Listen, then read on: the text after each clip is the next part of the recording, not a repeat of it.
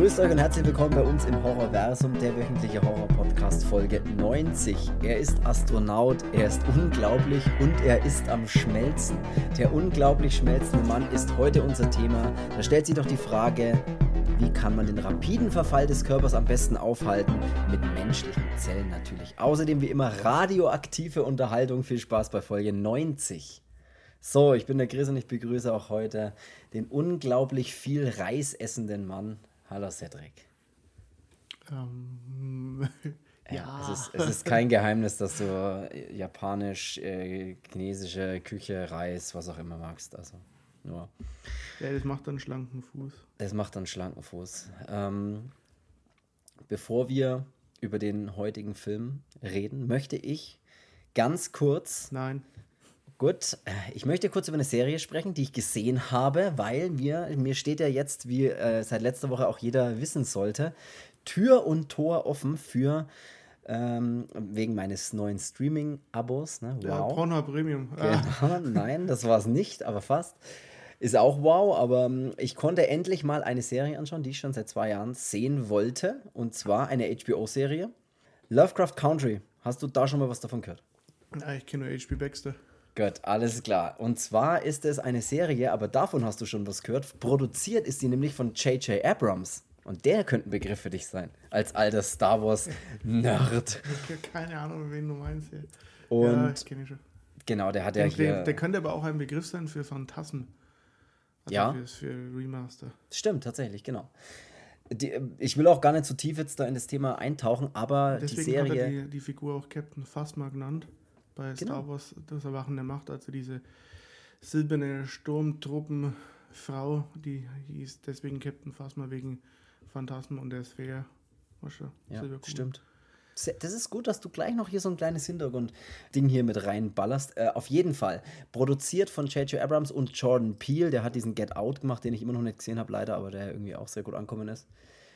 Völlig egal auch, wer denn, was da los ist mit der Serie. Ich will nur ganz kurz erzählen, worum es da geht, weil es echt geil ist. Ein junger, schwarzer Kriegsveteran begibt sich im Prinzip mit seiner Freundin aus Kindheitstagen und seinem Onkel auf die Suche nach seinem Vater. Das ist ein Roadtrip quer durch die rassistische USA der 50er Jahre. Es ist wirklich krass, also wirklich mit Verfolgung und mit äh, auf Schwarze wird geschossen und sowas, also richtig krass. Es wird dann auch übernatürlich und es tauchen auch Monster auf und es wird okkult und Magie spielt eine Rolle, aber und das möchte ich, äh, das mochte ich vor allem sehr in der Serie. Am Ende des Tages erzählt die eine Geschichte von, so, von der Familie, von ähm, sich selbst zu lieben, wie man ist, sich selbst zu akzeptieren, wie man eben wahrgenommen wird auch. Und auch von Vergebung. Das klingt jetzt wirklich ein bisschen seltsam, aber es ist wirklich, das hat mich echt gepackt, muss ich echt sagen. Und das Ganze sieht hervorragend aus. Einfach wegen diesem 50s-Touch. Ja, der ist eigentlich die ganze Zeit zu sehen und auch so ein bisschen zu spüren. Auch, mit der Musik und so, ne? Das ist immer so geiler, geile Musik mit drin und so weiter. Also wirklich Lovecraft Country, falls ihr ein Wow-Abo besitzt und das noch nicht kennt, dann schaut's vielleicht mal an. Ich fand das echt geil. Ähm, genau. Wenn wir nichts mehr sonst äh, anderes haben, dann fangen wir mit dem Film an, den wir heute besprechen wollen, nämlich Der Planet Saturn lässt schön grüßen. Das ist nämlich der original deutsche Titel des Ich schick gleich Films. mal einen schönen Gruß zurück. Das nächste Mal bringt er einen besseren Film mit. Also der Planet Saturn, ja gut. Ein US-amerikanischer Horrorfilm aus dem Jahr 1977 von William Sachs. Und der Film heißt im Original The Incredible Melting Man. Also eben gibt es auch den Titel Der unglaublich schmelzende Mann, so habe ich ihn zum Beispiel. Über den Cast brauchen wir, glaube ich, nicht großartig was erwähnen. Außer, ich weiß nicht, ob dir das aufgefallen ist. Es gibt eine Person, die bei dem Cast mitspielt und die eine ganz kurze Rolle hat. Vielleicht von einer Minute, wenn überhaupt. Äh, und zwar, das sage ich jetzt gleich schon mal, das passiert eigentlich relativ spät im Film, gibt es einmal den Matt Winters. Ich glaube, das ist der Nachbar von, von den Nelsons, wo sich das dann alles am Ende abspielt. Und da siehst du mal die, den Matt und seine Frau, wie sie noch nach Hause kommen und dann so Der Matt Blut ist dann der, der, der in, in das Haus reingeht und das war Genau. die einzige Szene, wo man sieht. Ganz genau. Und weißt du, wer das war? Wer ist denn? Der Schauspieler, der die- diesen Matt Winters spielt, ist der äh, Schauspieler oder der Name des, des Mannes ist Jonathan Dame. Und Jonathan Dame ist folgendes. US-amerikanischer Filmregisseur und Oscar-Preisträger und sein bekanntestes Werk ist Das Schweigen der Lämmer. Der Mann hat später Das Schweigen der Lämmer gedreht. Und auch das Justizdrama Philadelphia. Das könnte einem vielleicht auch was sagen. Also, das ist ein Oscar-Preisträger, der da eine Rolle von, ich sag, vielleicht 30 Sekunden hat. Sehr witzig. Ähm, das war es eigentlich schon. Was auch noch erwähnenswert ist, vielleicht, ist die Make-up-Effekte wurden gemacht von dem Maskenbildner Rick Baker. Den hatten wir auch schon mal im Podcast. Und zwar Rick Baker, ich weiß nicht, ob du dich erinnerst, ist derjenige, der die Effekte bei An American Werewolf in London gemacht hat. Mhm.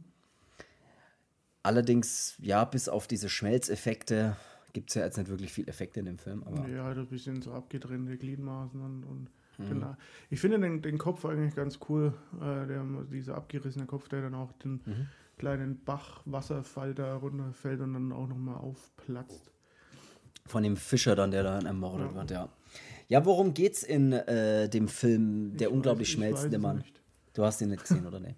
Drei Astronauten befinden sich in einem Raumschiff auf einem Flug zum Saturn oder sie sind schon beim Saturn angekommen. Der Ausblick ist offenbar unbeschreiblich schön, das sagen sie zumindest. Und äh, da gab es dann anscheinend äh, irgendeine Art Komplikationen und zwei der drei Astronauten sterben. Und nur der Steve West, das ist dann unsere Hauptfigur. Also ich reime mir das so zusammen, dass die, wenn diese Ringe des Saturns passieren, dass es da irgendwie, glaube ich, so, ein, so einen Sonnensturm dann irgendwie gibt. So sieht es zumindest auf den ja. Bildern da irgendwie ein bisschen aus. Und dann, glaube ich, bekommen die halt da recht viel. Was ist das dann? Strahlung, Gammastrahlung? Keine Ahnung. Ich bin ja hier kein Physiker. Aber warum? Ich, ich, na, die Frage ist, warum bist du kein Physiker? Weil ich mich dafür entschieden habe, äh, Drucker zu werden. Ah, okay, gut, sehr gut. Ähm, ich glaube, dass er halt irgendwie sowas dann abkriegen. Also er zwickt ein paar Mal die Augen zu und hat ein Nasenbluten. Das schließe ich jetzt auf mehrere Sachen, aber. Das ist mir auch schon öfter passiert, aber. ja, das habe ich, wenn ich so oft drück. okay, ja, gut. Wenn's, gut. Wenn's Fäkalhumor, ja, ich habe schon verstanden. Ja, Kacken fetzt. da hatte ich mein T-Shirt. Ja. Ja, ja, ja. Äh, nur Steve West hat äh, dieses Unglück dann, äh, Unglück dann wohl am Ende. Unglück. Nur ah, Steve West. Los, Nur Steve West hat dieses Unglück wohl überlebt und befindet sich in einem Krankenhaus. Sein komplettes Gesicht ist dann einbandagiert und wenig später, ähm, wenn dann niemand mehr in dem Krankenzimmer äh, sich befindet, wacht er auf und reißt sich die Bandagen vom Kopf und flippt völlig aus, sieht sich dann im Spiegel an und zerstört dann erstmal das Krankenhausinterieur, würde ich sagen. Ja, ja, äh, ja nicht. Das ist ein bisschen äh, seltsam gleich, wie er dann ausflippt. Und äh, ich finde auch, dann kommt es relativ schnell zu einer der seltsamsten Szenen im ganzen Film, nämlich also gleich wir, am Anfang. Wir können ja auch mal sagen, wir überspringen jetzt hier nichts. Ähm, nee. Es ist tatsächlich so, man sieht die in irgendeiner Raumkapsel. Ähm, ja, das war es wirklich schon, ja. Ähm, dann hat er eben Nasenbluten und danach wacht er eben in einem Krankenhaus auf. Also wir überspringen hier auch wirklich keine Stelle. Und ich weiß, welche Szene das du meinst. Ähm, da, muss ich, da muss ich lachen, da muss ich wirklich lachen. Also, ähm, ja, ich, keine Ahnung, was ich mir zuerst mal ein bisschen gewünscht hätte, ist, wenn er ja aufwacht, äh, dass man, ich meine, wenn man hier jetzt irgendwie, keine Ahnung, äh, im Koma lag oder äh, was weiß ich was, wie schwer verwundet oder beieinander ist, dann mache ich nicht die Augen auf und fange erstmal das Rennen an. Mhm. Ähm, so dieses bisschen, äh, okay, scheiße, was geht denn hier ab? Äh, hätte ich mir mal ein bisschen mehr gewünscht. Ich weiß, der Schauspieler spricht ja auch überhaupt nicht. Ja. Ähm, also nach dieser Raumkapsel, äh, ich weiß nicht, ob, ob, die Stimme schon weggeschmolzen ist. Äh, ich finde in dem Krankenhaus, dass dieses, dieses Aufgeführe, das finde ich ein bisschen ein over the top. Ähm, so. Ja. Mal alles, was mir. Du musst jetzt völlig ausflippen und äh, ja, was soll ich denn dann machen? Ja, schmeiß einfach irgendwas durch die Gegend. Ja, okay. Ja, das ist, äh, er sieht ja seine Hände da, dass die natürlich so entstellt sind, äh, wie sein, also so schmelzend entstellt sind, wie eben auch sein Gesicht dann, wenn er sich die Bandagen runterreißt. Und ja, du hast es gerade gesagt, er flippt halt völlig aus. Man weiß nicht so richtig, was genau der jetzt macht und was er damit bezwecken will oder warum er das überhaupt tut. Und man hat auch kein Gefühl dafür, wie lange er schon im Krankenhaus liegt wie lang dieser, dieser, diese Reise zum Saturn her ist oder ja, so. Gut, man, also man muss mal sagen, ähm, der wird nicht Nasenbluten gehabt haben und sagen, oh scheiße, wir müssen umdrehen und äh, wir sind morgen wieder. Ich weiß nicht, wie lange man da fliegt. Ja, also da fliegst, äh, ja, wie lange war diese Sonde da irgendwie unterwegs, die sie da hochgeschossen haben und die jetzt irgendwann äh, so in die Nähe von dem, von dem Ding gekommen ist. Also Saturn, da bis wir dahin fliegen können, müssen wir noch zum Mediamarkt gehen. Ne? ja, wegen Saturn, weißt du, wegen ah, Elektrofachhandel-Witze. Sehr gut, sehr gut, gut. Äh, ja, und äh, ich erzähle jetzt mal von der supergeilen Stelle, die ich äh, so wahnsinnig verwirrend fand. Auf diesen scheiß Baum hier. Mit völlig entstellen, also er, wir haben ja gerade gesagt, er wacht dann auf, panisch schreiend. Äh, ne, schreit ja, nicht. Nee, er stimmt, schreiend, sondern er wacht halt auf und, und haut, schlägt um sich mit, seinen entstellten, mit seinem entstellten Gesicht und seinen entstellten Händen. Äh, wir haben eine schreiende und wegrennende Krankenschwester, die kommt dann eben in den Raum, sieht ihn, fängt das Schreien an, rennt sofort weg und sie rennt durch den Flur des Krankenhauses und er verfolgt sie. Ich glaube aber mittlerweile, dass es kein Krankenhaus ist. Oder ist so eine Forschungs-Irgendwas-Station? Also es eher? sieht auf jeden Fall nicht aus wie ein Krankenhaus, weil ähm, das sieht eher aus wie ein, wie, ein, wie ein Lagerhaus irgendwo in der Bamba. Sie haben kein Kranken die, die, das Finanzielle hat nicht gereicht, um in einem Krankenhaus zu drehen. Ey, dürfen wir bei euch mal was drehen? Auf keinen Fall, Alter. Ja, okay, kann auch sein. In der Lagerhalle, mein Cousin hat eine. Kann, ja, kann sein, ich weiß nicht, weil sie, sie wollen das ja natürlich auch, oder der Arzt möchte das ja auch geheim halten, der da dort steht und es darf keiner okay, das erfahren. Ist was anderes. Dann ist es ein geheimes Krankenhaus. Aber ich weiß es nicht. Auf jeden Fall rennt diese Krankenschwester dann weg. Er rennt ihr, er, er, in Zeitlupe, er rennt ihr hinterher und dann eigentlich rennt er ihr direkt hinterher, aber in der nächsten Einstellung sieht man einen wahnsinnig langen Gang. Also der ist ja wirklich, keine Ahnung, 20 Meter langen Gang. Und sie rennt in Slow Motion in dem Gang, ohne dass jemand hinter ihr ist. Also man sieht ja ihn auch nicht hinter ihr. So, sie rennt und schreit und rennt in Slow Motion auf die Kamera zu, wo ich mir gedacht habe, was, was soll denn, was, was willst ja, du mir jetzt damit Szene, zeigen? Also die Szene hat mich wirklich gelangweilt, weil ich mir dann dachte, wie lange ziehen sich das noch? Und vor allem, ey, nicht falsch verstehen, aber die ist halt jetzt auch nicht die die Augenweite, wo ich jetzt sehen will, dass die in Zeitlupe auf mich zujoggt. Halt. Ja, wobei ich das schon wieder am witzigsten eigentlich fand, dass sie dann irgendjemanden genommen haben, wo er nimm jetzt hier, renn nur mal los. Aber, aber dann, rennen, rennen. Aber dann kommt die absolut seltsame Szene.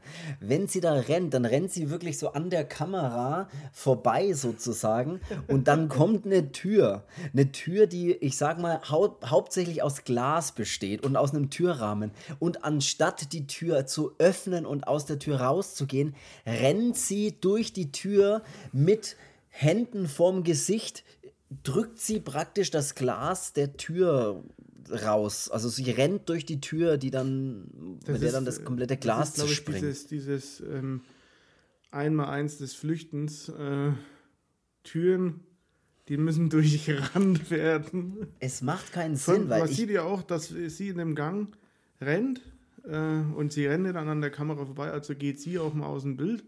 Ja. Äh, und man sieht dann, was hier hinter ihr ist. Und ähm, Achtung, Spoiler, hinter ihr ist nichts. Niemand. Wirklich das heißt, die hätte noch Gang. Zeit gehabt für die scheiß Türklinke. Sie hätte, das ist ja das, was ich meine. Ich meine, wenn man durch ein Fenster springt, weil man fliehen muss, okay. Aber es ergibt absolut keinen Sinn, in einem langen Lagerhausgang, Krankenhausgang, am Ende des Ganges, wenn dich niemand verfolgt, meterweit hinter dir, nicht einfach die Türklinke runterzudrücken. Hast du dich es gibt keinen Meter weit umgedreht?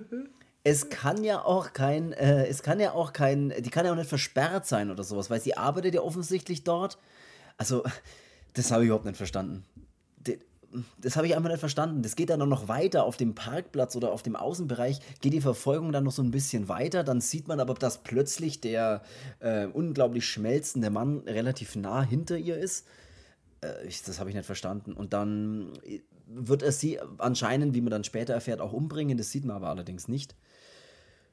Ja, ähm, interessant. Interessante Szene der Steve West ist aus dem Krankenhaus geflohen äh, und der Dr. Nelson ruft dann äh, den General Perry an, um natürlich von dieser Situation zu erzählen und äh, sagt hier, wir haben ein Problem. Unser Spezialpatient ist geflohen und der General sagt natürlich, wir müssen ihn sofort finden und einfangen, bevor noch Schlimmeres passiert. Da hat er allerdings schon die Krankenschwester umgebracht. Also.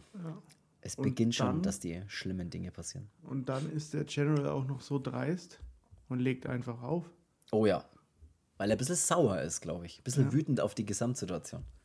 Und das macht er dann später nochmal, dass dann der Ted sogar sich mal drüber beschwert, dass der immer auflegt. Ja, stimmt. Das ist in der Wohnung dann mal, ne? Oh ja, das ist auch sehr gut.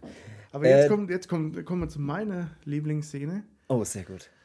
Ach nee, die, das, ist, das ist noch eine später dann. Ähm, Jetzt kommt erstmal der Fischer, glaube ich, ne? genau, der dann da jetzt so. kommt dann erstmal der Fischer. Ähm, da steht halt einer da und fischt, offensichtlich. Ne? Ja, lass uns in dem Zug auch mal ganz kurz über die Dialoge sprechen. Die Dialoge in dem Film sind eine Frechheit, ganz ehrlich, das tut mir wirklich leid, aber was der Fischer von sich gibt und auch alle anderen Charaktere oftmals, das ist wirklich so, so redet niemand. Hey, wenn da jemand ist, dann komm jetzt raus. Das sind so Dialoge, so spricht man einfach nicht. Das ist, aber erzähl mal, erzähl mal vom Fischer. Ja, das wollte ich aber eben jetzt gerade auch erwähnen, also dass der halt da irgendwie steht und dann, keine Ahnung, der ist in der freien Natur äh, und wenn dann hinter ihm irgendwas mal raschelt oder sowas, dann sich beschweren, wie, wie es einer wagen kann, hier, ähm, hier auch zu sein und er soll sich zu erkennen geben oder wie ich sa- sagen würde, er kannst mir mal am Arsch legen, ich kann lang gehen, wo ich will, du Wichser. Fress dein Fische alleine, du Depp. Ja, der dreht sich dann um, bewaffnet sich dann erstmal mit einem Stecken, weil das hilft immer gegen Eindringlinge in Gegen der Natur. Angreifer. Ähm, und ja, der kommt dann auch eben zu Tode. Also man sieht zwar nicht wie, aber man sieht es dann danach. Dem wird der Bauch aufgerissen und der Kopf abgerissen. Das ist, ja, und den Kopf schmeißt man dann ins Wasser. Ja, es ist Das seltsam. War, das war das war's auch schon. Und Auch das ist die Szene. Also das sind wirklich, das, das ist auch später, merkt man das immer wieder verstärkt. Ich hatte das Gefühl, dass sie einfach Szenen aneinander reihen, die einfach so sinnfrei irgendwie auch für die Kompletthandlung so, so, sind. okay, wir brauchen jetzt Opfer. Du kannst ja jetzt gleich noch von den- Okay, dann Ja. müssen wir jetzt wieder, jetzt muss der Ted wieder kommen, der muss jetzt wieder irgendwie entweder telefonieren oder ähm, ja, der muss jetzt mal irgendwo hinfahren. Äh, Ja. Und äh, ja, dann machen wir jetzt mal weiter, so auf die Art. Ähm, was braucht man noch äh, in so einem Film? Was kommt denn immer gut? Ja, ich habe eine Idee, rauchende Kinder. Okay. Super geil. Und das ist mal, das ist die geilste Szene, die ich finde, weil die finde ich, die finde ich geil, weil Ja. man Kinder zum Rauchen gezwungen hat. Vor allem, das sind wirklich Kinder. Also ich würde mal sagen, keine Ahnung, wie alt die sind. Vielleicht fünf, sechs, muss- sieben oder Ich muss so. auch sagen, ich habe mir die Woche mal ultra geiler Film Leon der Profi mal wieder angeschaut. Ja, großartiger Film. Ähm, und da ist ja die damals noch zwölf Jahre alte Natalie Portman dabei. Das ist ja ihre erste Rolle da gewesen. Mhm. Und die hat man im Film auch rauchen lassen. Also früher war das noch so, hey, Da hat es noch Da- zum guten Ton gehört. Da rauchst du mal, ja, das ist ja das ist so verweichlichte Kacke wie heute. Ja. Bin mal Nee, gespannt, das- was aus den Kindern gekommen ist, die hier bei unglaublich schmelzenden Mann dabei waren. Lungenkrebs. So, ja. nee, keine Ahnung, aber. Ja, aber es hat halt auch einfach, es ist auch völlig egal, ob die rauchen oder nicht. Die rauchen da, ich weiß nicht, was, was mir der Regisseur da zeigen will, dass das, äh, dass das irgendwie rebellische Kids sind, die keine Angst haben, neue Dinge zu entdecken oder ich weiß es nicht. Ja, das ist halt so ein bisschen vorgeplänkelt, damit sie dann eben quasi dieses Mädel da, das dann dazu kommt, irgendwie wahrscheinlich irgendwie verarschen können. Ja. Problem ist einfach, dass es aber trotzdem, es trägt nichts dazu bei. Das sind so zwei Minuten rauchende Kinder ähm, oder beziehungsweise hustende Kinder, das mir dann schon das ist sehr auf den Sack geht halt. Wobei der eine, der hustet nicht, ich glaube, der hat schon öfter geraucht. Ja, der sagt ja auch, das ist, äh, das ist ist normal. dahinter hier. Der andere pafft wie Zigarre und äh, ja, das ist. Ach, ich weiß, ich weiß einfach nicht, was die Szene soll. denn, Beim Cast so, ähm, wir bräuchten ein paar Kinder. Ihr da habt ihr schon mal geraucht? Ja, ja, wir rauchen immer. Ja, okay, alles klar. Ja, ich rauche seit fünf Jahren. Hey, du bist doch erst sieben. Ja, ich habe früh angefangen. Witzig. Ja, das ist tatsächlich, das macht einfach keinen Sinn. Wir bekommen dann wenigstens mal in der Szene darauf oder dazwischen, bevor das mit den Kindern kommt, bekommen wir wenigstens mal vom Dr. Nelson erklärt, äh, was denn eigentlich los ist mit dem Steve. Er erzählt uns dann, dass der Steve menschliche Zellen braucht, um zu überleben. Er wohl weder fühlt noch großartig denkt, sondern eher instinktiv handelt, um zu überleben. Also Und ist ja fast so deswegen ein bisschen tötet. so wie, wie in so einem klassischen Zombie-Film fast. Ja. ja, irgendwie. Ja. Dann haben wir also- wenigstens mal so ein bisschen, dass man weiß, okay, was ist denn überhaupt los, nach, bevor dann die rauchenden Kinder kommen. Ja. Ähm, es ist dann halt so, dass die Kinder dann irgendwo halt äh, hingehen und ähm, die, Verstecken spielen, glaube ich. Die Ja, und die zwei anderen, die sagen, komm, kein Bock mehr, gehen wir wieder zurück und rauchen. Äh, und das Mädel äh, läuft halt dann da irgendwo durch die Bamba und äh, sieht dann eben diesen Steve und erschreckt sich dann und rennt dann zu der Mutter zurück und sagt, sie hat Frankenstein gesehen. Was auch falsch ist, weil wenn, dann wäre es Frankensteins Monster, aber sei es drum, äh, das war auch die ganze Szene dann, also das war halt einfach so, man hat halt ein bisschen, ja, Kinder beim Rauchen gesehen, beim gegenseitigen Hänseln und dass der Steve wieder irgendwo seinen komischen Rotz an irgendeinem Gebüsch abgeschmiert hat. Und sie dann mit einem Geigerzähler, weil der Steve wohl offensichtlich auch radioaktive Strahlung aus, aus, Ja, ausstrahlt. Am Anfang hieß es noch leichte radioaktive Strahlung. Und, ähm, ich bin jetzt auch kein richtiger Experte für Geigerzähler und sonstige äh, Sachen. Mhm.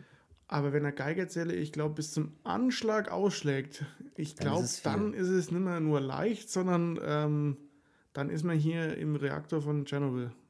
Weißt, was für mich immer keinen Sinn ergeben hat? Ich weiß nicht, ob, also, wenn ich jetzt, äh, wir stellen uns mal folgendes Szenario vor. Ein Mensch wie jetzt äh, der Steve hier, der verliert Dinge von seinem Körper, Flüssigkeiten, Blut, Schleim, so. Ja. Der läuft jetzt irgendwo durch die Gegend, hier bei uns im Wald, vor der Haustür, so. Jetzt suche ich nach ihm, weil ich den finden will. Ich, man, mit einem Geigenzäh äh, Geigen, Geigenzähler, das sind übrigens die, wo man dann rausfinden kann, in, wie, wie viele Geigenspieler in einem Orchester sind. Nein, äh, mit einem Geigerzähler. Jetzt renne ich da rum und sie laufen dann immer zu einer Stelle und halten den Geigerzähler dann ganz nah an, an so eine offensichtliche Stelle von ihm. So, okay, da ist, eine, da ist ein großer Blutfleck, ein großer Schleimfleck. Ja, natürlich ist das von ihm. Da brauche ich nicht den Geigerzähler hinhalten und sagen, er war wohl hier. Ja, natürlich war er hier, weil da ist ja etwas von ihm. Weißt du, was ich meine? Ja. Ich sehe, wenn, wenn ich jetzt so unten rumlaufe und ich sehe an einem, an einem Baum Blut hängen, dann brauche ich den Geigerzähler nicht, weil ich folge dann der Spur vom, von diesem Baum, an dem Blut klebt und weiß, dass er dort war. Unabhängig davon, ob der Geigerzähler ausschlägt oder nicht. Das fand ich ein bisschen seltsam. Weil sie auch dann, auch später dann mal in so eine Blutlache am Boden, halten sie den Geigerzähler hin. Wo ich mir denke, ja, was, was, was soll das jetzt zeigen? Ja, natürlich ist es von ihm. Von wem soll es denn sein? Ja. Es ist so, Und ja, das fand ich ein bisschen seltsam. Wie wäre es mal, wenn ihr, keine Ahnung, ihr wollt es bei ihnen fangen oder finden, damit er keinen Schaden anrichtet, aber wie wäre es mal, wenn er mal die Hinterlassenschaften auch mal aufputzt, bevor da irgendjemand kommt und sich dann da auch irgendwie, weil wenn er verstrahlt ist, dann ist auch das Zeug, was er abgibt, auch verstrahlt und Offensichtlich, ja. ja, keine Ahnung. Und dann ist es ja so, und dann kommt der General, äh, der wird dann von dem Ted am Flughafen abgeholt oder auf, dem, auf der Landebahn, an dem Rollfeld, wie auch immer. Ja. Und dann ist erstmal der Ted so nervös, dass er nicht mal richtig losfahren kann. Und der General sagt dann auch eben gleich, dass er den fahren soll.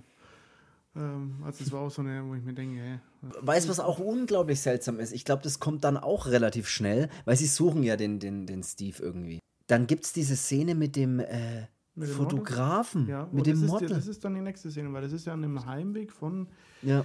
äh, oder, oder auf die, von dieser Fahrt von dem Flughafen oder von dem Flugplatz äh, zu halt irgendwo hin. Und da sehen sie dann, dass neben halt die Polizei steht mit äh, irgendwelchen Leuten und dann gleich, okay, wir schauen uns das mal an. Davor sieht man ja diesen Fotografen, der, dieser alte Lustmolch da, der eigentlich nur Fotos macht, damit er die alte Nacke sieht. Die finden ja den, diesen Körper von dem Fischer. Gut, das Ja, für genau, weil, weil er sie mal dann so berührt. ja, das ist für mich noch plausibel. Sie nennt ihn immer du kleiner, dreckiger Pornofotograf. Ja. ähm, und dass die eine Leiche finden, ist ja, ist ja plausibel. Geht. Absolut. Dann ist es aber so, dass die Polizei dann auch kommt, wegen der Leiche. Mhm. Dann frage ich mich, warum zum Teufel ist an dem Tatort oder an dem Leichenfundort mehr ziviles Personal da als überhaupt Polizisten? Und warum wird das Ding nicht abgespürt? Und warum zum Teufel lässt man diesen Fotografen alles fotografieren? Und nicht nur so, ich mache schnell ein Foto, ey, nehmen Sie mal die Kamera weg, sondern das stört die Polizisten oder den Polizisten gar nicht, dass der rumhupft und Fotos macht. und er fotografiert ja auch alles. Er fotografiert ja auch die Autos und wenn sie in ein Auto einsteigen und wenn sie aus dem Auto aussteigen. Das ja, ist so erst nachdem, seltsam. Nachdem einfach. der Ted dann sagt, der Fotograf hier soll weggehen, dann sagt der Sheriff, hey, gehen Sie mal weg. Und der Fotograf denkt sich, ich nichts verstehen und macht weiter. Der Fotograf denkt sich nur, vielleicht zieht sich noch einer aus vor der Kamera. Ich weiß es nicht, wo das hinführt. Zeigen, Ted. Ja. Das ist echt unglaublich seltsam. Das hat, das hat mich so, so genervt, so dieses, weil es ist einfach so, hm, ich meine, andere Länder, andere Sitten, aber selbst in Amerika sperrt man den Tatort ab und sagt hier, keine Ahnung, da musst du schon wahrscheinlich aufpassen, wenn es als Fotograf zwischendrin rumhupft, dass keiner von der Schusswaffe Gebrauch macht. ähm, und ja, das war so. Das ist auch so eine, so eine seltsame. Und das Problem an dem Film ist, ich, ich, ich will ja eigentlich gar nicht zu viel hier so über den Film schimpfen, aber es ist halt wirklich so die, das geht ja weiter. Die nächste Szene ist ja wieder so seltsam. Bei der nächsten Szene oder wenig später kommt dann gibt es dann eine Szene, bei der wir sind dann bei dem äh, Dr. Nelson äh, zu Hause und die Judy ist ja seine Frau, die da auch zu Hause ist und äh, ihr erzählt er ja die ganzen Sachen. Und es gibt dann eine Situation, dass ja eben der General äh, zum Essen kommt oder abends vorbeikommt und auch die Eltern von der Judy, also ich weiß leider nicht mal, wie sie heißen, ähm, weiß ich nicht mehr, egal, ich vergessen. Die sollen auf jeden Fall auch kommen und die sind schon auf dem Weg. Das heißt, wir haben dann in der nächsten Szene sehen wir die ähm, Eltern oder die Mutter von Judy mit dem Lebensgefährten, glaube ich, sagt sie mal. Also zwei alte, alte Menschen, die dann im Auto unterwegs sind und ähm, zu den Nelsons fahren wollen zum Essen. Sich dann da ein bisschen unterhalten, irgendwo im Nirgendwo anhalten äh, und dann vom, äh, vom Steve angefallen werden und, um es einfach kurz zu machen, auch einfach sterben. Und das ist auch so. Die Dialoge von den Alten im Auto. Äh. Ganz seltsam auch, ja. Wobei sie fand ich eigentlich ganz witzig, aber ich, ich, weiß gar nicht, was ich dazu sagen soll, aber das war auch so eine komische Szene, wo ich mir gedacht habe, okay, neue, wieder neue Szene, okay, jetzt geht es um die zwei, aber das, du kannst auch gar keine Geschichte aufbauen oder irgendwie eine Persönlichkeit zu irgendeiner Figur entwickeln oder, oder irgendwas, irgendeine Persönlichkeit von einer Figur entwickeln lassen, weil es dauert einfach ganz kurz und die sind beide tot. Das, ihr wird der Arm, glaube ich, abgerissen oder sowas. Und ja, die Judy sitzt zu Hause und macht sich natürlich Sorgen, warum die nicht eintreffen und das ist irgendwie alles so seltsam, weil dann der Steve und äh, nee, nicht der Steve, um Gottes Willen, der Dr. Nelson und der General dann losgeschickt werden. Nee, der Dr. Nelson wird losgeschickt, die, zu schauen, wo die denn bleiben. Trifft dann dort m, mm, auf dem Sheriff oder ruft den Sheriff. Nee, der Sheriff fährt dann durch den Wald und sieht dieses, dieses Auto, was einfach dort steht von eben den, den, den Eltern von der Judy und das ist irgendwie alles so eine seltsame Aneinanderreihung von ja. Situationen. Der findet quasi zwei Leichen, aber der weiß auch sofort, wo er anrufen muss. genau, der weiß sofort, was los ist. Es ist irgendwie. Das sind zwei alte Leute, das müssen die Eltern von ihr sein, weil mehrere alte Leute kenne ich nicht. Und die Judy fühlt es auch schon. Sie sitzt dann zu Hause und sie fühlt, das sagt sie, sie fühlt, dass ihre Mutter tot ist. Okay. Das ist alles ein bisschen äh, auch so super emotionslos, wie dann der, der, der, ihr Mann, also die Judy hat gerade, sie spürt, dass ihre Mutter tot ist. Kurz darauf kommt auch der Anruf zu Hause, hey, wir haben die, ich, wie gesagt, ich weiß leider nur, wie sie heißt, wir haben sie gefunden. Und was macht dann ihr Mann? Völlig emotionslos reagieren, ja, okay, es ist, ich meine, es ist ihre Mutter gerade gestorben, irgendwie ist das aber ja. auch ist in ungefähr zwei Sekunden komplett vergessen, die Situation. Äh, und ja. spätestens ab da war es so, ich habe den Film dann noch laufen lassen, aber ich gebe es jetzt ehrlich zu, ich habe nebenbei, habe ich einfach, keine Ahnung, ich, ich habe mir Zigarren im Internet bestellt und habe so, ja, es ist echt so, ich habe mich darauf konzentriert, habe mir gedacht, oh ja, die ist auch gut, und dann habe ich wieder gehört, Steve, äh, dann haben wir mal kurz in den Fernse Fernseher reingeschaut und mir gedacht, die haben den immer noch nicht. Ja, auch dieser General, dieser General wird ja dann, der ist ja eigentlich immer so super hier und bla bla bla und legt auf und ist super der General. Und der wird ja dann auf einmal total sensibel und will dann mit dem Vornamen angesprochen werden und entschuldigt sich für sein Benehmen, wo ich mir gedacht habe, hä, was ist denn jetzt los? Und was dann ultra geil ist, er fühlt sich ja dann wie zu Hause, sag ich mal. Der holt sich doch dann alleine was aus dem Kühlschrank ja, zum Kühl Essen. Im Kühlschrank ist noch kaltes Geflügel kann er essen. Ja, okay, dann schnappe ich mir die Keule und ein Bier, war. Das ist so, so wie, dann, wie er sich dann auch einfach mal dazu entschließt, ich stehe jetzt mal auf und ja. esse jetzt im Stehen weiter und läuft einmal zum Fenster hin und schaut so raus und denkt sich so, wow, schöne Bude.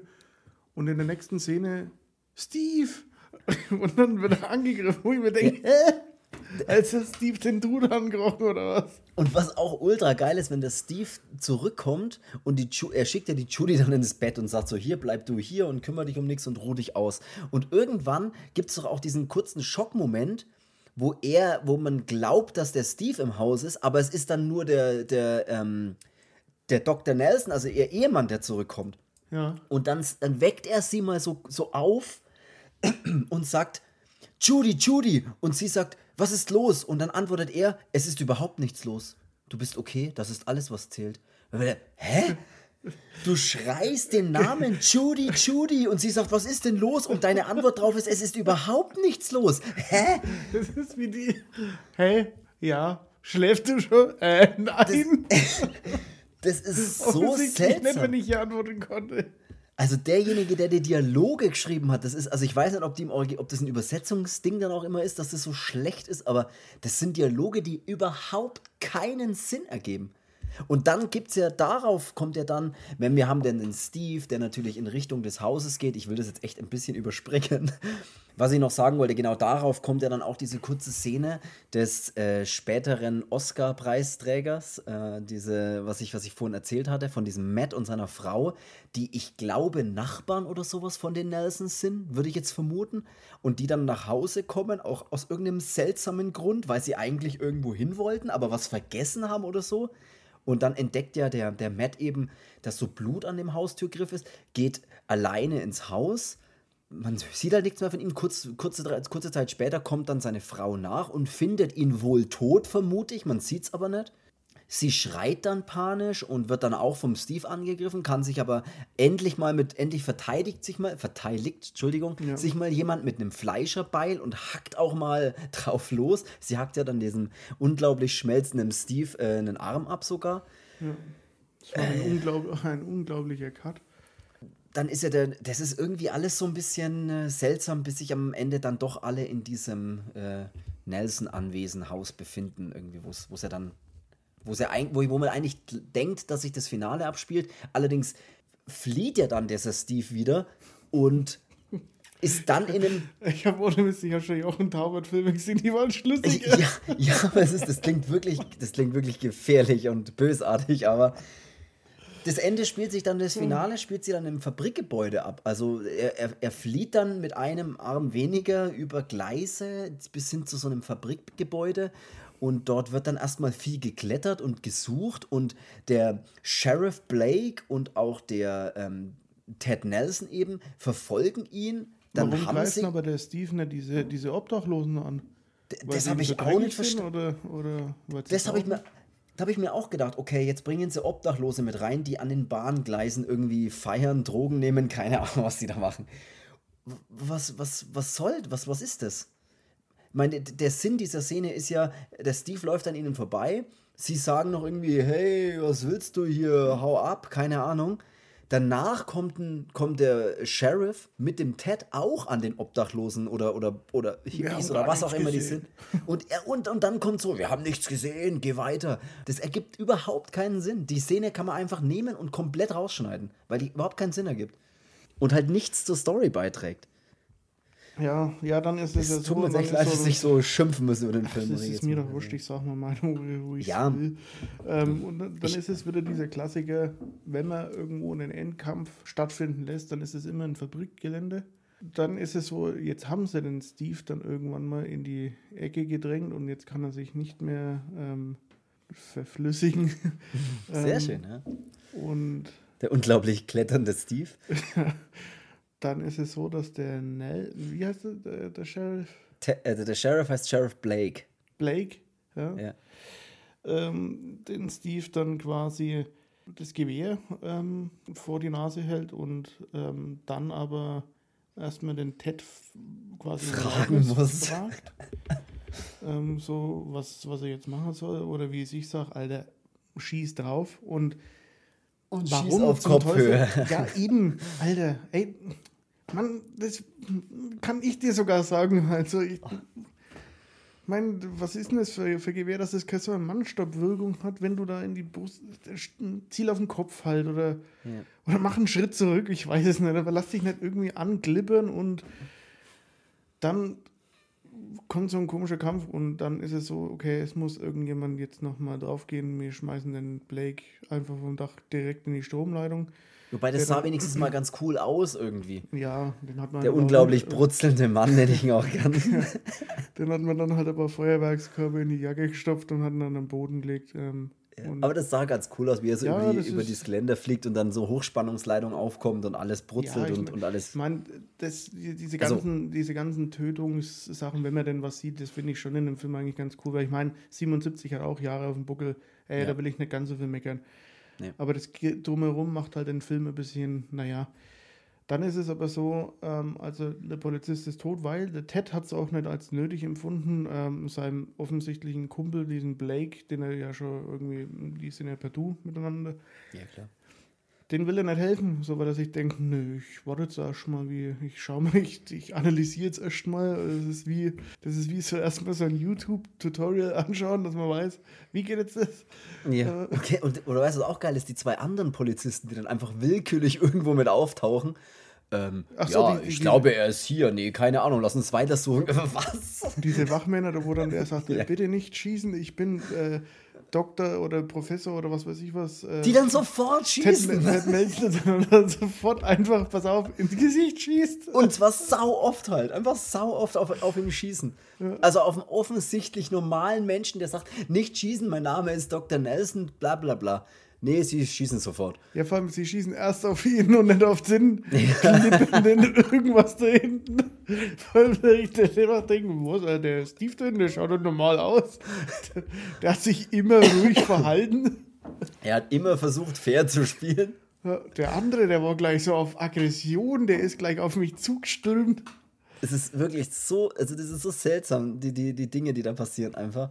Ja, und dann da wird ja der Steve, kommt ja dann auch noch, ähm, äh, nee, Quatsch, der Steve, der, der Ted natürlich, dieser Arzt, der wird ja dann auch noch übers Gelände gefeuert und ja, hängt da am Abgrund und redet dann auf den unglaublich schmelzenden Steve ein, dass er ihm doch äh, bitte helfen soll. Und, ja, und dann ähm, wird aus dem unglaublich schmelzenden Mann der unglaublich sanftmütige Mann. und, ja, und dann hilft er ihm ja sogar wieder hoch. Ja. Weil ich mir gedacht habe, wie kann denn der mit der glitschigen Hand äh, ja. den dann hochziehen? Ich meine, diese Schmelzeffekte, das muss man schon trotzdem dazu sagen, positiv, das sieht schon gut aus. Boah, aber ich hätte, dann, ich, ich, hätte jetzt zu ihm gesagt, so, ey, kannst du mal mal hochheben, aber wasch dir wieder erst die Pfoten, bevor es mich anfasst. Und dann, Scheiße, der hat mal eine Jacke.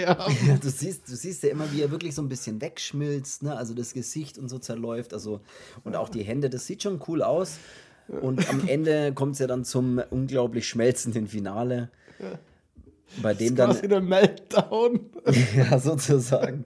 Dr. Nelson ist ja mittlerweile tot, weil die, äh, die wilden Wachmann, Wachmänner und Polizisten oder was auch immer die waren, einfach ihn äh, kaltblütig erschossen haben und der Steve dann fliehen kann, obwohl er natürlich auch mehrmals angeschossen wird, aber der hält ja ein bisschen was aus offensichtlich. Er hält ja Schrotflintenmunition stand und auch äh, Revolver- oder Colt-Munition stand, flieht dann.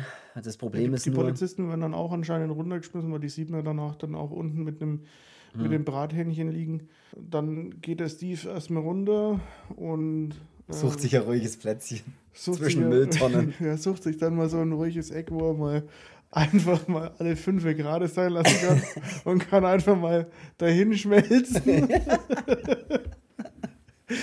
Äh, und äh, hat sich dann da regelrecht festgesessen und schmilzt dann wie so eine Kinderschokolade, die zu lange auf der Heizung liegt.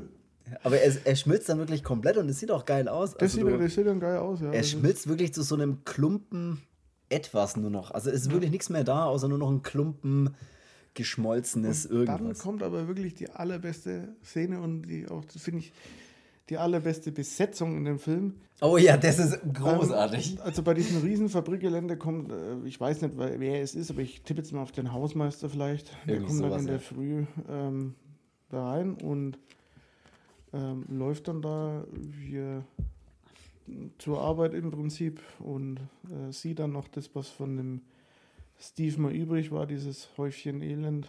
denkt sich, was ist denn hier ausgelaufen? Fängt dann an, den Steve einfach so wegzuputzen. ich finde, der, das ist wirklich geil, weil der, der ist halt authentisch, der läuft halt rum, schüttelt ein bisschen mit dem Kopf, denkt er, was ist hier los, hebt erstmal die eine Mülltonne auf, die umgefallen ist und räumt ein bisschen so den Müll weg und dann räumt er halt den Steve auf. Ja.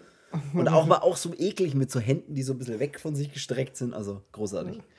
Der hebt einfach das auf und, und schmeißt in die Mülltonne. Also das ist. Aber dann wird es ja nochmal seltsam. Ich dachte ja, das ist dann wirklich auch mal das Ende. Aber es ist ja immer noch nicht das Ende, weil dann sieht man noch so eine seltsame, seltsamen Raketenstart. Warum? Warum muss man dann noch einen Raketenstart mit einem USA Aufdruck auf so einer fetten Rakete, die dann offensichtlich 3, 2, 1 und los in den Weltraum startet. Das ist so. Ja, aber da schicken sie die nächsten hin. Ja, aber ey. Und da kommen, glaube ich, wieder so Klippemänner zurück oder so. Also ich weiß also, stelle ich mir das vor halt. Das ist, ich äh, fand es seltsam. Es, ich fand es, also ich sag dir gleich mein Fazit. So, weil der. Ted sagt doch dann auch einmal, dass der Gerald den Start abbrechen soll, wo der dann ja. sagt, nee, es ist schon zu spät. Wo ich ja. mir denke, hä? Ruf doch einfach an und sag, äh, Start abbrechen. Entschuldigung, ähm, ich bin der General. Ja, wir starten nicht, weil ähm, wir müssen erstmal den anderen Fräger finden. Äh, ja. Wartet mal noch so lange, bis er da losfahrt. Äh, ja. Es ist, es ist wirklich seltsam. Es ist. Also ich sage, ich sage ich sag dir mein Fazit oder euch oder eben allen mein Fazit. Für mich unglaublich seltsame Dialoge, die so. das hast du jetzt immer unglaublich davor. Ja, die unglaublich unnatürlich wirken. Äh, wir haben oftmals völlig emotionsloses Verhalten. Was ist denn jetzt los? es wirkt ja dann teilweise wie ungewollt lustig, ne? so ein bisschen auch teilweise. Die Schmelzeffekte sind cool gemacht, braucht man nichts drüber sagen. Kann man auf jeden Fall, ist cool gemacht, für die Zeit auf jeden Fall.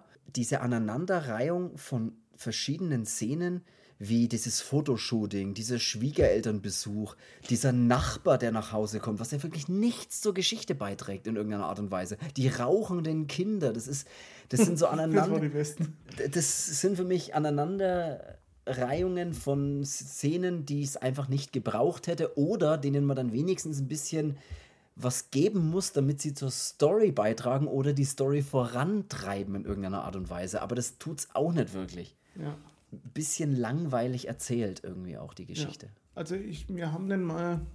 Ich fand den mal besser, muss ich sagen. Also ich habe den schon wir mal gesehen. haben den mal vor einigen besser. Jahren zusammen in der WG noch äh, angeschaut. Ja. Das weiß ich noch. Da hatten wir den uns auch relativ frisch beide zugelegt. Ähm, dann hatten wir uns gedacht, okay, dann ziehen wir uns mal rein. Wir hatten damals anscheinend noch irgendwie ein anderes Sehverhalten. Ne, ja, und eine andere, eine andere Auffassung von dem Film, glaube ich zumindest, oder wir waren besoffen. Ähm, ja, das kann natürlich auch sein. Das ist immer so ein bisschen die Ausrede für alles halt. Äh, aber es fühlt sich auch unglaublich gut an, den jetzt einfach nicht gut finden zu müssen. Weißt du, was ich meine? Ja. Also, das klingt jetzt blöd, aber ja, ich, ich, halt ich, nenne, ich nenne da auch das Kind echt beim Namen. Das ist, auch wenn ich viele Filme sammle und, und äh, hier einiges habe, äh, ich muss ja nicht alles dann auch gut finden. Also äh, ich kann ja nicht, äh, das waren, waren ja auch so, so Blindenkäufe damals. Äh, und es darf ja da auch ruhig was dabei sein, was einem nicht gefällt. Und ich muss halt sagen, dass der Film, außer diese wenigen Effekte, die er dann ja auch mal hat, oder diese Schmelzen dann eben auch, oder wie dieser Steve dann auch aussieht, manchmal erinnert mich das ein bisschen an, wenn er so im Gebüsch steht, wie äh, bei Voodoo, wenn so ein Zombie mal auftaucht. Mhm. Und ja. das ist aber dann auch alles, also die Dialoge, ähm, ich gehe jetzt mal davon aus, dass es nicht nur überset übersetzungstechnisch äh, ist, die fand ich jetzt irgendwie, naja, ich, ja, sind halt einfach irgendwelche halt stellenweise einfach, ja. sinnfreien Dialoge. Dann ist es auch noch so, dass diese immer dieses, okay, wir brauchen jetzt irgendwas, ähm, was der Steve anstellt. Dann müssen wir wieder was zeigen, was der Ted meint, dagegen zu unternehmen, was er eh nicht macht. Zieht sich dann immer wieder so hin, man kriegt immer wieder Opfer, Ted, Opfer, Ted. Es ist immer schade, finde ich, bei so Filmen, weil ähm, ja, dass der Film auch äh, einiges an Jahren auf dem, auf dem Buckel hat, aber es ist jetzt nicht so, dass es 1977 irgendwie unmöglich war, einen Film zu drehen.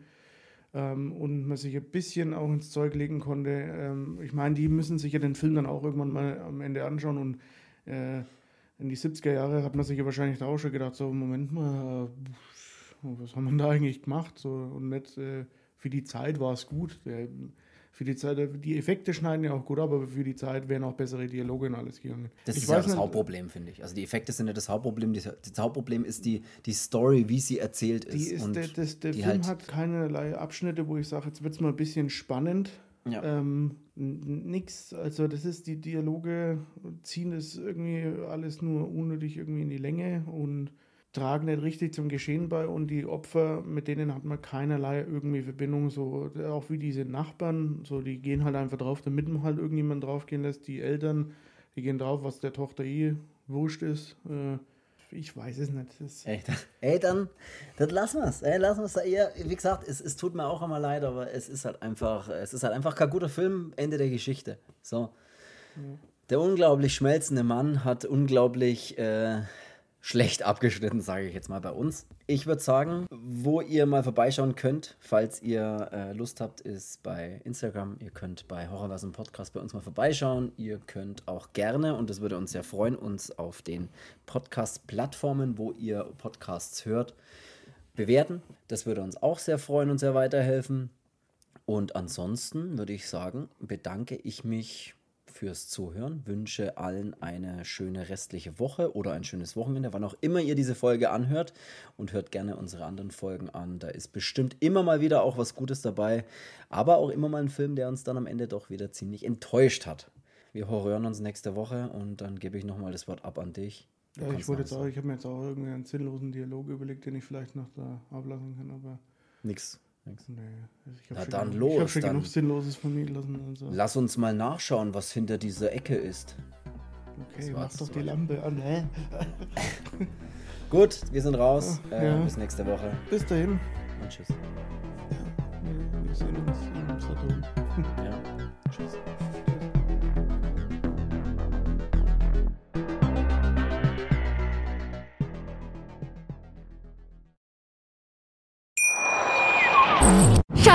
Ich bin neu verliebt. Was? Da drüben. Das ist er. Aber das ist ein Auto. Ja, eben. Mit ihm habe ich alles richtig gemacht. Wunschauto einfach kaufen, verkaufen oder leasen. Bei Autoscout24. Alles richtig gemacht.